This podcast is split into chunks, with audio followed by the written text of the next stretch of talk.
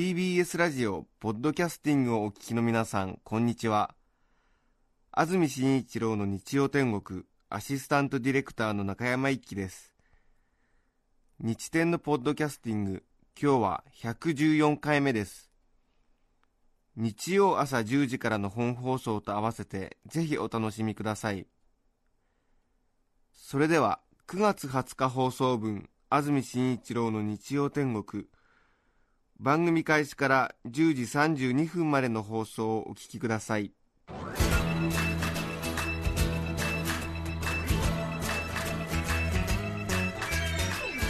安住紳一郎の日曜天国。おはようございます。9月20日日曜日朝10時になりました。TBS アナウンサー安住紳一郎です。おはようございます。中澤由美子です皆さんはどんな日曜日の朝をお迎えでしょうか？さてシルバーウィーク秋の連休真っ只中ということですが昨日の土曜日から休みますと土日月火水と5連休。木金は通常日ですが木金を何かの都合でお休みをもらいますとさらにえー翌週の土日も合わせて土日月火水木金土日と9連休という方もいらっしゃるようですね。今日連休2日目という方が多いのではないでしょうか。天気もいいですしね。本当に。どこかに出かけたくなる。そんな天気ですけれども、午前中からラジオを聞いてらっしゃる既得な皆様に 今日も2時間お伝えしてまいりたいと思います。そうですね。いい天気です本ね当にね爽やか乾いて。スタジオにあります赤坂界隈ですけれども青空が広がってます、はい。風がまた涼しくて湿度が30%ですか。え気温が23度。本当に秋らしい一日になりました。日だまりに出ますとでも太陽の光で少しこうシャツが温められましてーうん。30秒もいますと何かこう乾燥機から取り出したばかりのシャツを羽織ってるようなそんな洗剤の CM に登場したかのごとくなんかこううん。ファーファな気分になりますね。本当に本当にそう思いました私先ほど、ええ。30秒ほど信号待ちで日だまりに寄りましたら長袖の紺色のシャツがファーファのような感じになりまして一人で勝手に二の腕を口元のあたりに持っていきファーファファーファと言っておりました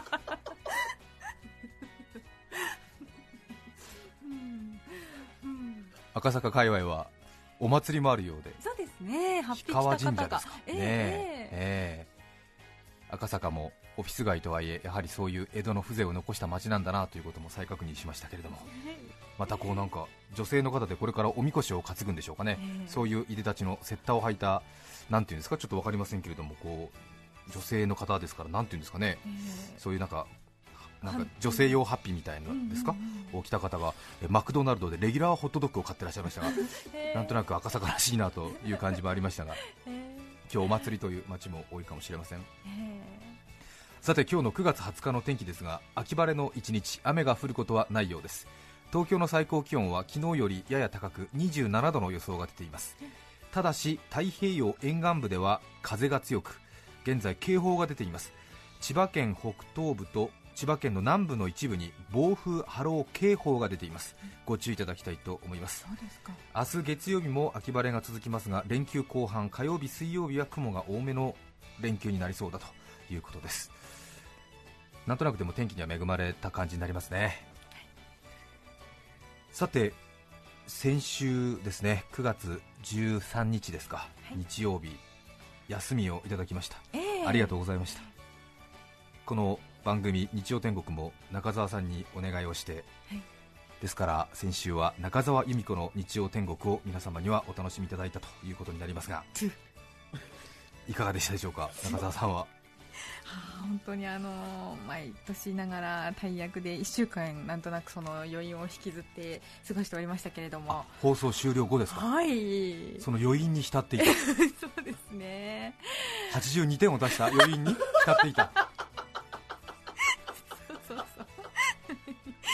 あれはこうだったああだったとか。ああ、そうですか。もう一回同じ話をするチャンスがあればもっとうまくできるのにとか、ええ。それはあのお言葉ですが去年もおっしゃってました。よ、そうです。え。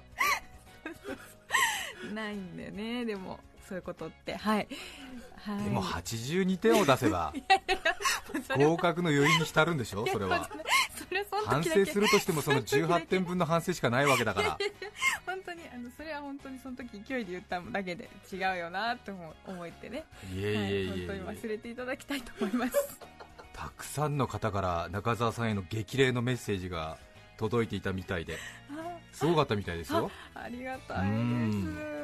もう関東にばっこする読谷ファンが何かこう手と手を取り合ってなんか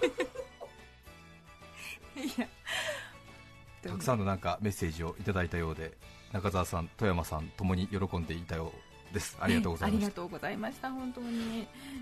何かこう質量ともに過不足ないとても楽しい2時間でしたっていうようなメッセージもあり、えー、そういう論調のものは私全部名前をチェックしました。不満分子だ、えー、まあ多分あのメッセージを送ってくださった方もさすがに先週分は安住は見ないだろうと思ってなんかちょっとね、まあ、そういうような論調のメッセージも何通かありました。そうですね、えー、えー、うん。十分じゃないんですか？みたいななんかそういう論調ありましたよ、えー、全部あの私チェックしました。住所と名前。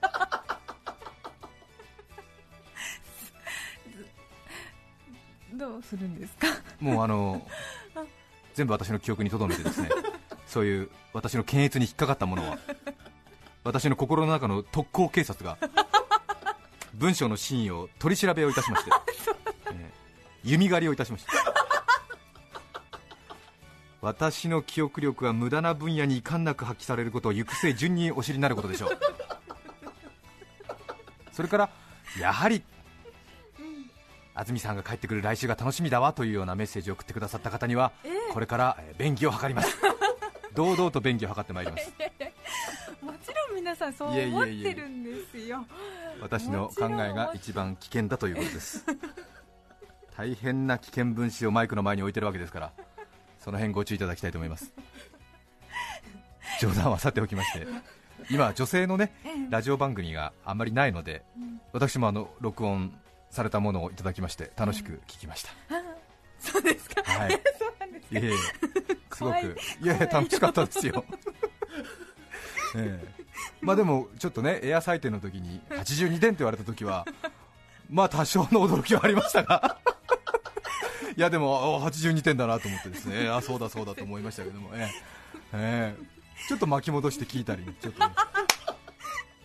ええ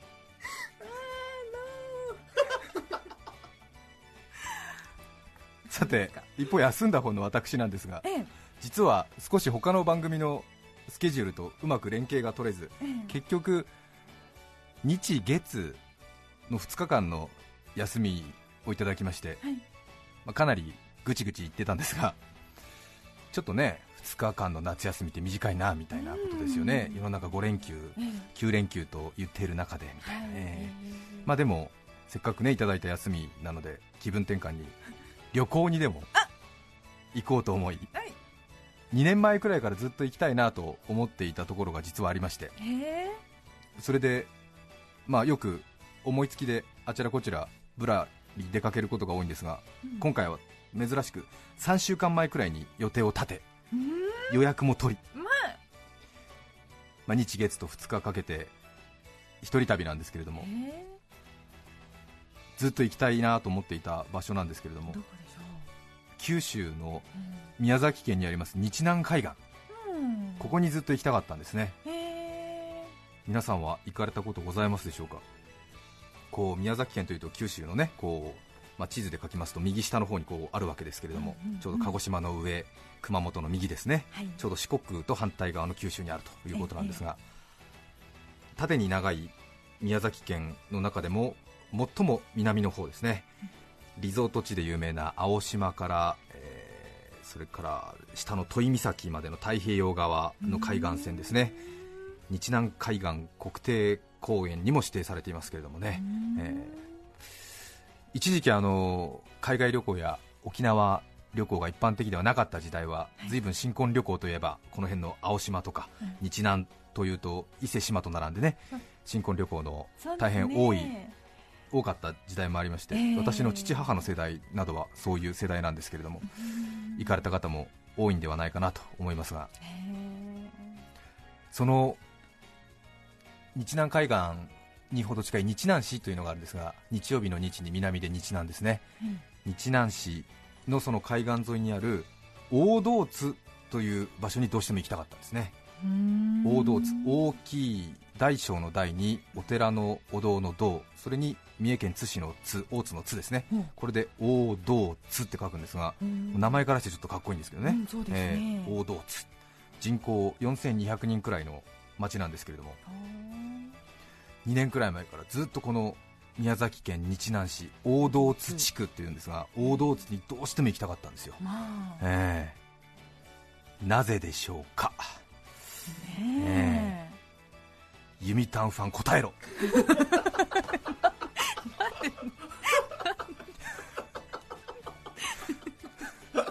反乱分子答えようえん。なんだろうな。うん。うん。何質問してんだよっていうふうにね多分聞いてると思うんですよ、え いやそんなことえ先週の方が良かったなみたいな。何こいつ勝手に質問してくんだよいや。日南市大道津ねお分かりになりますか？えうーん景色がいいんですか？ああ私が景色のいいところを好んでいくでしょうか まあ行きますけれども、えあ2年前くらいからどうしてもうん宮崎県うん日南市大道津地区、うんえー行きたいんですね、美味しいものがある。ーうーん近いですね、うん。ユミタンファン聞くのをやめるな。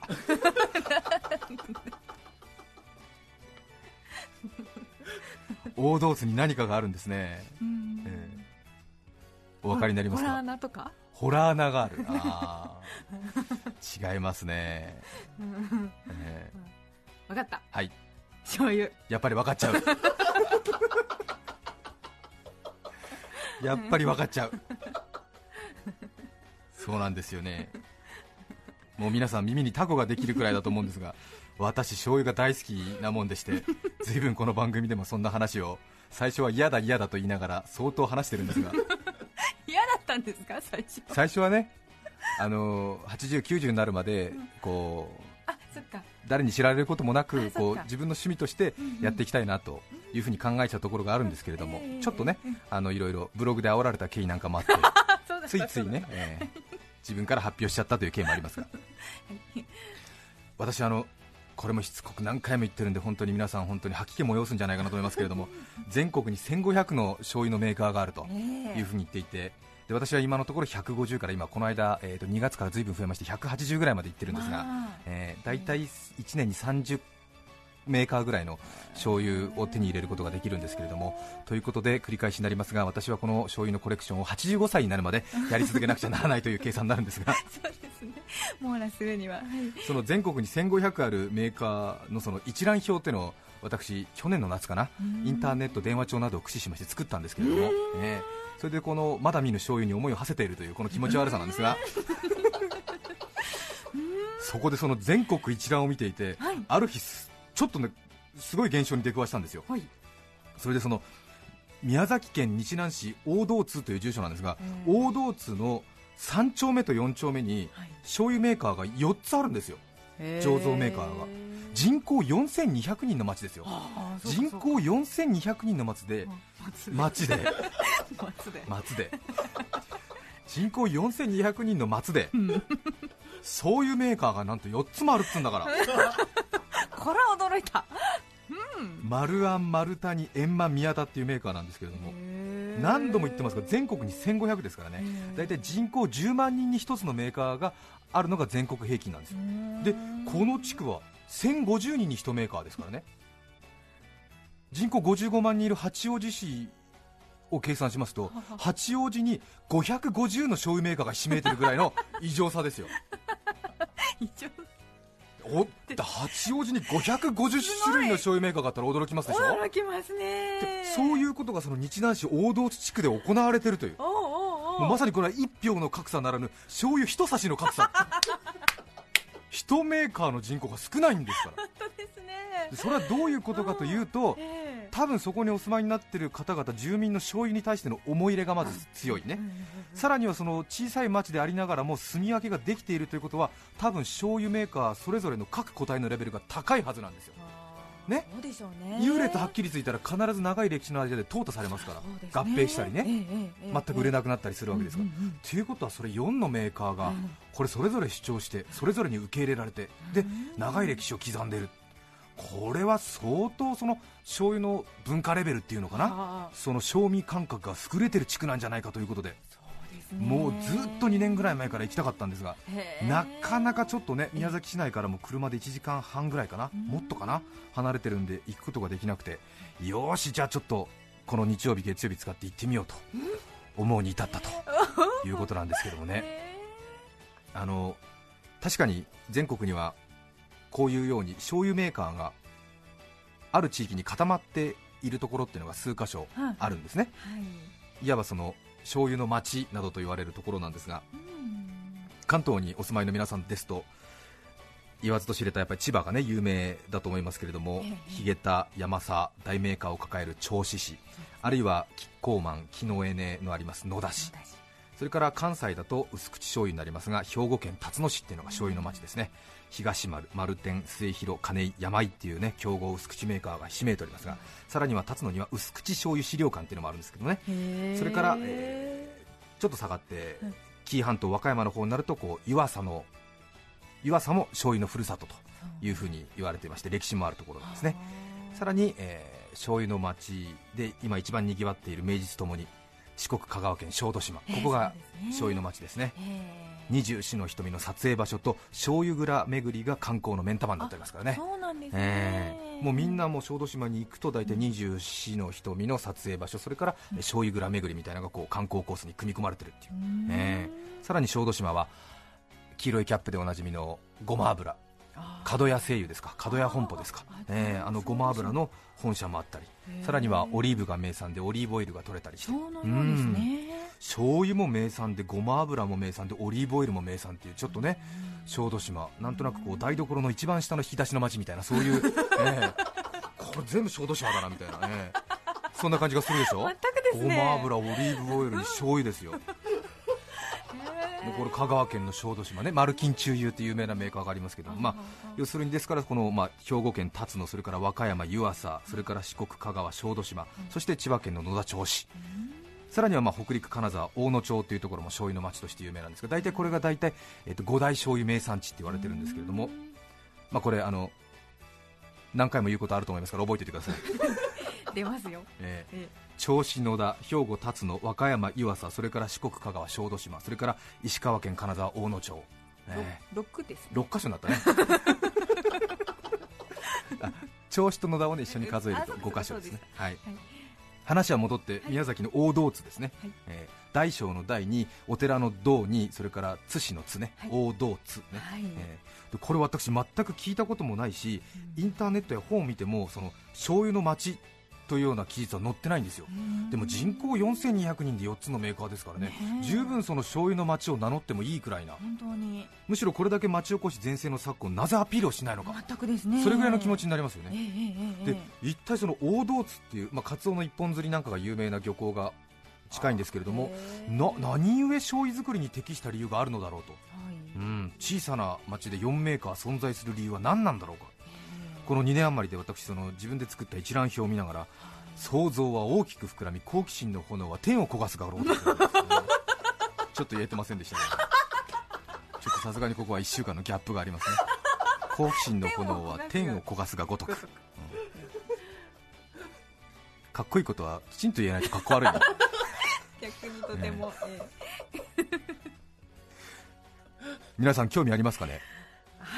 ですよ。どうですかね、えー、人口4200人で4つの醤油メーカーですよ、はい、なんだその理由はと、しかも全然名所になってない、観光地にもなってない、なんだと、うん。はい、そんな積年にわたり恋焦がれた 大道津になんか拙い感じになってますが、そんな積年にわたり恋焦がれた大道津についに行く日を迎えました、スピードが大事か。頑張れ、ね。先週の日曜日9月13日ですね。休みいただきましたから。私張り切ってました宮崎行きの飛行機朝一番羽田発6時45分発の便を予約しました、ねえ、6時45分はさすがに早いかなとも思いましたが、いや2年も待ったんだからこれくらいでいいんだ。6時45分朝一乗り込むんだ。問題ない。でもさすがに早すぎた。私寝坊しました。乗り遅れました。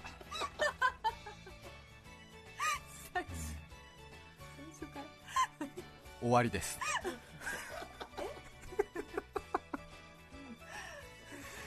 もうさすがに好奇心と体力がユニゾンする年代ではなくなりましたね。もう布団の中で泣きました。せっかく3週間前に格安航空券を取ったのに台無しですよ。半額以下で取ったんですよ、ね、で日本の航空業界は時間を守れない人には定額運賃を求めますね。要するにもうあの3週間前で格安で取った航空券はもうそれはもう払い戻し手数料がかかる上にですよ。今度新しく乗り遅れましたから次の便で行こうと思うとそれはいわゆるその当日航空券になりますので定額運賃になっちゃうそれでもうプラス2万円ぐらいの出費になっちゃってるんですよ。で私ケチだから考えに考え悩んじゃって。2万円余計に払ってでも行こうか。それともまあ2万円出すのもったいないからやめてね、日曜日どっか行こうかみたいな風に考えてたんですが、まあ、でもねせっかくもらった1年に一度の日曜日なので、またちょっとこういう晴れない気持ちで2年抱えた肝をね胸にしまっておく日曜日も辛かろうと思って、ああまた働けばいいんだろうと思って、それでまあとりあえず家出て羽田に向かって。それで要するに、まあ、ちょっと次の宮崎行きの飛行機は JAL も ANA もスカイネットアジアも飛んでるんでちょっとどれかわからないんで、まあ、とりあえず羽田空港に向かって、えー、それで空港のカウンターに着いてで乗れる飛行機探して、ですいません宮崎行きのチケット一番早いのお願いしますみたいなことを言ったら、今日は日曜日ですので早い便は満席をいただいておりますになってしまってああ日曜日だったそうかと思って。でもここから怖いぐらいの執念が湧いてきてやっぱりヨットは向かい風の方が早く進むみたいなことになっちゃって早い時間は取れないんですか？みたいなことになって。じゃあ何時だったら取れるんですか？って言ったら午後5時の便だって言うんですよ、えー、私は大至急問題を解決しに行かなくてはならないんですみたいな。なんかレイトン博士みたいになっちゃって、えー、でもうじゃあ分かりました。じゃあ九州の他の空港は空席ありますか？って言ったら福岡の便だったらたくさんありますんで早い時間の便が取れると思いますって言ってもういいやと思って福岡行こうと思って福岡行きに乗って、で8時発ぐらいの福岡行きの飛行機に乗って福岡空港に着いたのが10時過ぎぐらいでで駅前のレンタカー屋さんでレンタカー借りて、うん、でまたちょっと突然だったもんですから借りれるかなと思ったんですけども運よく空いてまして、でも私のいつもの定番のビッツは空いてなかったんで今回はイストになりましたけれども、それで宮崎までブーンと行ってレンタカー飛ばして。でよくよくよくテレビで東国原知事がよく話してましたけれども宮崎県は高速道路がどうのこうのっていうのがそれがよく分かっちゃって途中までしかできてないんでずっと佐賀、熊本で鹿児島の方からぐっと回って、えー、結構遠くて。うん、えー、で結局目的地の大道津に着くまで5時間半ぐらいかかっちゃって、えー、長時間の運転お疲れ様でした。そろそろ休憩を取ってくださいってのを3回聞いちゃいました。言ってくれるんだナビが高速代がそして ETC 日曜日割引ですから1000円になるかなと思ったんですけども、当然のごとく ETC カードは家に忘れておりましたんで6500円払ってあ2万6500円またなってねどんどんどんどんお金もどんどんなっちゃってで時間もどんどんなくなって。でも念願の大道津にやっと着きましてええ。そしたら本当に無人駅が1つあって、それで本当にコンビニエンスストアもないような駅前の通りがあって、それでなんだろうお土産屋さんとお菓子屋さん、魚屋さん、八百屋さんぐらいがあるような街並みですね、もう本当にほのぼのとした感じで、あんまり道路もそんなに大きくないんですが、えー、こんな街に醤油メーカー4つもあるのかなと思って、でもやっぱり散策してみると、蔵がね4つもあるんですよ、でもうテンション上がって上がって、すごいでしょ、そんな街にだって4つもあるんですもん。なかなかいい感じじゃないかと思って。でも午後5時ぐらいなんでもうそろそろ蔵も閉まるくらいなんで慌ててもう一軒一軒回ってちょっと閉まってたところもあったんですがで空いてるところがあってもうで蔵ですからちょっと交流してるかどうか分かんないんですけれどもなんかちょっとこういう建設会社の事務所みたいなちょっと横の引き戸をガラガラガラなんて開けると、えー、人がいるようないないような事務所があって、えー、空き巣に入られないかなみたいな感じのね事務所ですよ、えー、ガラガラなんて開けてすいません交流はしてますか？なんて言うとですね、はい、えー、奥からご主人が出てくるんですよ、こう上シルバーの作業着で前田銀さんみたいなイメージでねこう遠近両用眼鏡みたいなのをかけた シルバーの眼鏡でね。えー、ガラガラ何？あすいませんちょっとあの小売りしていただきたいんですけど、はいはい蔵に行って小売りしてくださいますかっていうなんかコメントも醤油マニアとしてはもうすごいわけ、うん。嬉しい。嬉しいわけ。自分が嬉しい。ほいでその前田銀さんがこう遠近療養眼鏡こうククククンとかやって。えでなんかちょっと私のねいまずイストを見たわけ。ちょっと店先に止まってる。ほいであ車で来たの？とか言ってどっから？とか言って。でナンバーご主人が見たみたいで。あの福岡のレンタカーなんで福岡ナンバーって書いてあって、福岡から買い来たのか？とか言って、ええ物好きだななんて言われて、うんわざわざ来たのか物好きだななんて言われてでも本当俺口の喉元まで福岡じゃねえ東京だっていうのが出てかかってね、ええそうですよねでも東京だなんて言ったらねただの物好きじゃないみたいなことになっちゃうから、ね、福岡からしたら物好きだなんて言われて、ええすいませんあの1リットルあの一升瓶でも構わないので小売りしていただけますかって言ったらああいいけどってわざわざ買いに来たのか、はいって言ってあのちょっといろいろ醤油が好きでいろいろあのああちらこちらのメーカーから醤油を買い求めてるんですけど、ああそうか分かったっつってちょっと待ってくれっつって。で奥からなんか1リットルのペットボトルに入ったのこれでいいかとか言って、でそそしたらなんか銀醸とか書いてあって。でなんか多分いい醤油だったんですよね、で私のポリシーはその吟醸とかプレミアものではなくてごくごく一般のラインナップっていうの？ファーストラインナップみたいなのが欲しい。であのこういう立派なものではなくてあの一番オーソドックスなものをくださいって言ったら、一番オーソドックス？わちょっと待ってっつって。でオーソドックスなやつ持ってきて。でもこっちの方がうまいんだっつって。あの銀線の方ね。銀線の方。先ほど勧めてくれた方。うん、で絶対こっちなんだよな。こっち売りたくねえんだみたいなことになっちゃって、えーでも私はあの収集のその定義からしてこっちなんですみたいなこと言って。あ収集の定義ってなんだみたいなことになっちゃって、えーあの全国のその醤油メーカーのその一番オーソドックスな醤油の味を比べてるので逆にそのプレミアとかね銀線とか丸材とかついてしまったら困るんですみたいなこと言ってでも全国の味調べてんだったら余計困るんだけどみたいなことになっちゃって。あそうか、うん。自信を持ってこちらをお勧めしたいと、でなんかうやむやなままそれ2つもらうことになって、うん。でまあ、とりあえずはと思って、むあんまりね機嫌損ねてもらえたから、じゃあ2つくださいなんて言って2つもらって、さあそして問題のはい。なぜうん。この王道津にはい。醤油メーカーがひしめいてるのあかそうです。これだけお金かけてこれだけ時間かけていったわけですから聞きたくて聞きたくて仕方がない、うん。ええ。でちょっとねあある程度コミュニケーションができてないと向こうも話しづらいだろうからみたいなことでちょっとね無駄話なんかもしてはい。でいよいよ確信ですよ。はいはい。でご主人。こちらの大道津は人口4200人にして4つのメーカーがありますけれども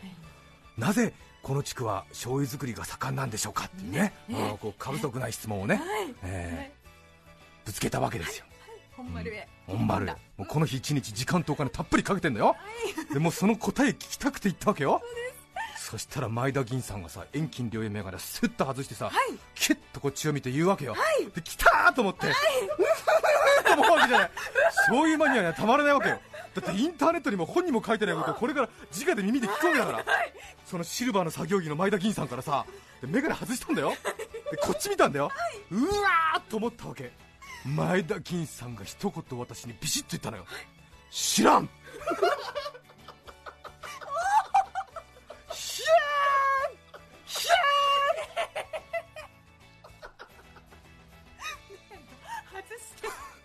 別に意地悪して言ってるわけじゃないのよ。本当に知らないんだって。眼鏡外してパッつって。知らん。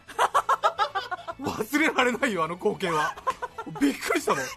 ひゃーって言ったもん俺本当に。なんで涙目になってる。なんで知らないの？待ってくださいご主人全国には1500のメーカーがあって人口10万人に1メーカーの割合なんですよ全国平均は。こちらの大道津地区は人口4200人で4メーカーじゃないですか。全国的に見て大変得意な地域なんですよ。何か理由がありますよね。教えてください。すがるようにも前田銀さん眼鏡外して歩きながら俺の方に来てその僕の持ってる醤油の銀線の方のラベルをこう吹き吹きしながらそんなこと言われても俺たちそんなこと知らねえもんうん本当なんだよ。えそうなの？って言ってた。よこの辺多いの？そんなに。なるほど、昔からみんなやってるから。なそうかそうか。全国的にこの地区は多いのかい醤油メーカーは？って言われて。でもうん。ご自身の良さに気づいてないみたいな。びっくりですよ。もうこんこんと説明しておきましたよ。大変に珍しい地区ですよ。ねえまあでもね自分の魅力に気づいていない美人ほど美しいと言いますからね。そうそう。またそんな素朴さがねいいのかなと思いましたけどもね、へ驚きましたよ。眼鏡外して。プッつって多分迷ったんだろうね。なんかね。え何言ってんの？みたいなことあったんだよねそこでパッと。知らん。知らんって言われたまた時間のある時ゆっくりってねいろいろ調べたいと思いますけど。多分ねいろいろ焼酎作りが盛んだったとか水が美味しいとかいろいろあると思うんですけどね。多分住んでらっしゃる方自分の街の良さにちょっとねあのまあ、謙虚な気持ちも含めてかもしれませんがちょっとあまりねそういう風に自慢するような感じで喋ってなかったのかもしれないなと。まずこの素朴さがまたねたまらないんですけどね。当にそうですうねん帰りの車レンタカーの中で俺も俺も私も普段眼鏡かけるんですけども、えー、眼鏡取って知らん知らん練習してかっこよかったなあれ知らん。知らん。ずっとルームミラー見ながら知らん。知らん。練習はあびっくりしたはあびっくりした長くなりました今日のメッセージテーマはこちらですペットの思い出です墨田区の猫のめいちゃん。さん。52歳女性の方自営業の方我が家で飼っていた猫がネズミを取らないのでシート式のネズミ捕りを仕掛けておいたところ、猫がそのネズミ捕りにかかってしまいました。なんとおバカな猫なんでしょう。シートに猫が張り付いてしまい動物病院で剥がしてもらいました。可愛いですね。今日は皆さんからペットの思い出メッセージお待ちしています E メールのアドレスはすべて小文字の日天アットマーク tbs.co.jp nichiten アットマーク tbs.co.jp です。番組にメッセージを送ってくださった方の中から抽選で5名の方に何かと便利でシュールな表紙があなたの日常を演出。日天オリジナルノートをプレゼント。さらに番組でメッセージを紹介したすべての方に日天オリジナル気持ち悪いポストカード2009夏の葉をお送りしています。今日のテーマはペットの思い出皆さんからのメッセージお待ちしています。そして番組では皆さんから曲のリクエストも募集しています。ぜひメッセージにリクエスト曲も書いて送ってください。行楽地に向かっている方も多いのではないかと思います。車の運転には十分注意してください。そして新型インフルエンザ流行ってますね。陽気とは裏腹に流行ってますので、はい手洗いうがいもぜひ実行してください。それでは今日の1曲目です。埼玉県ヒロールさんからのリクエストジュディマリー。クジラ12号です。どうぞ。9月20日放送分安住紳一郎の日曜天国。10時32分までをお聞きいただきました。著作権の問題がありリクエスト曲は配信することができませんので今日はこの辺で失礼します。安住紳一郎のポッドキャスト天国伊東に行くならはとや。宇宙に行くのははとやま。政権も宇宙も未知との遭遇。954TBS ラジオです。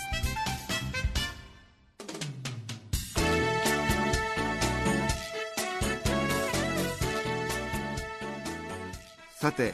来週9月27日の安住紳一郎の日曜天国は特別番組のためお休みです。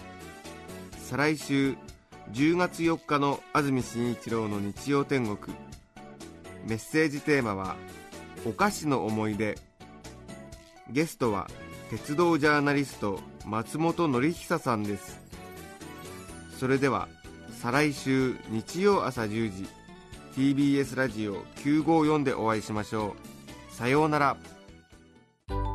安住紳一郎の「ポッドキャスト天国」これはあくまで試供品皆まで語れぬポッドキャスト。ぜひ本放送を聞きなされ。TBS ラジオ954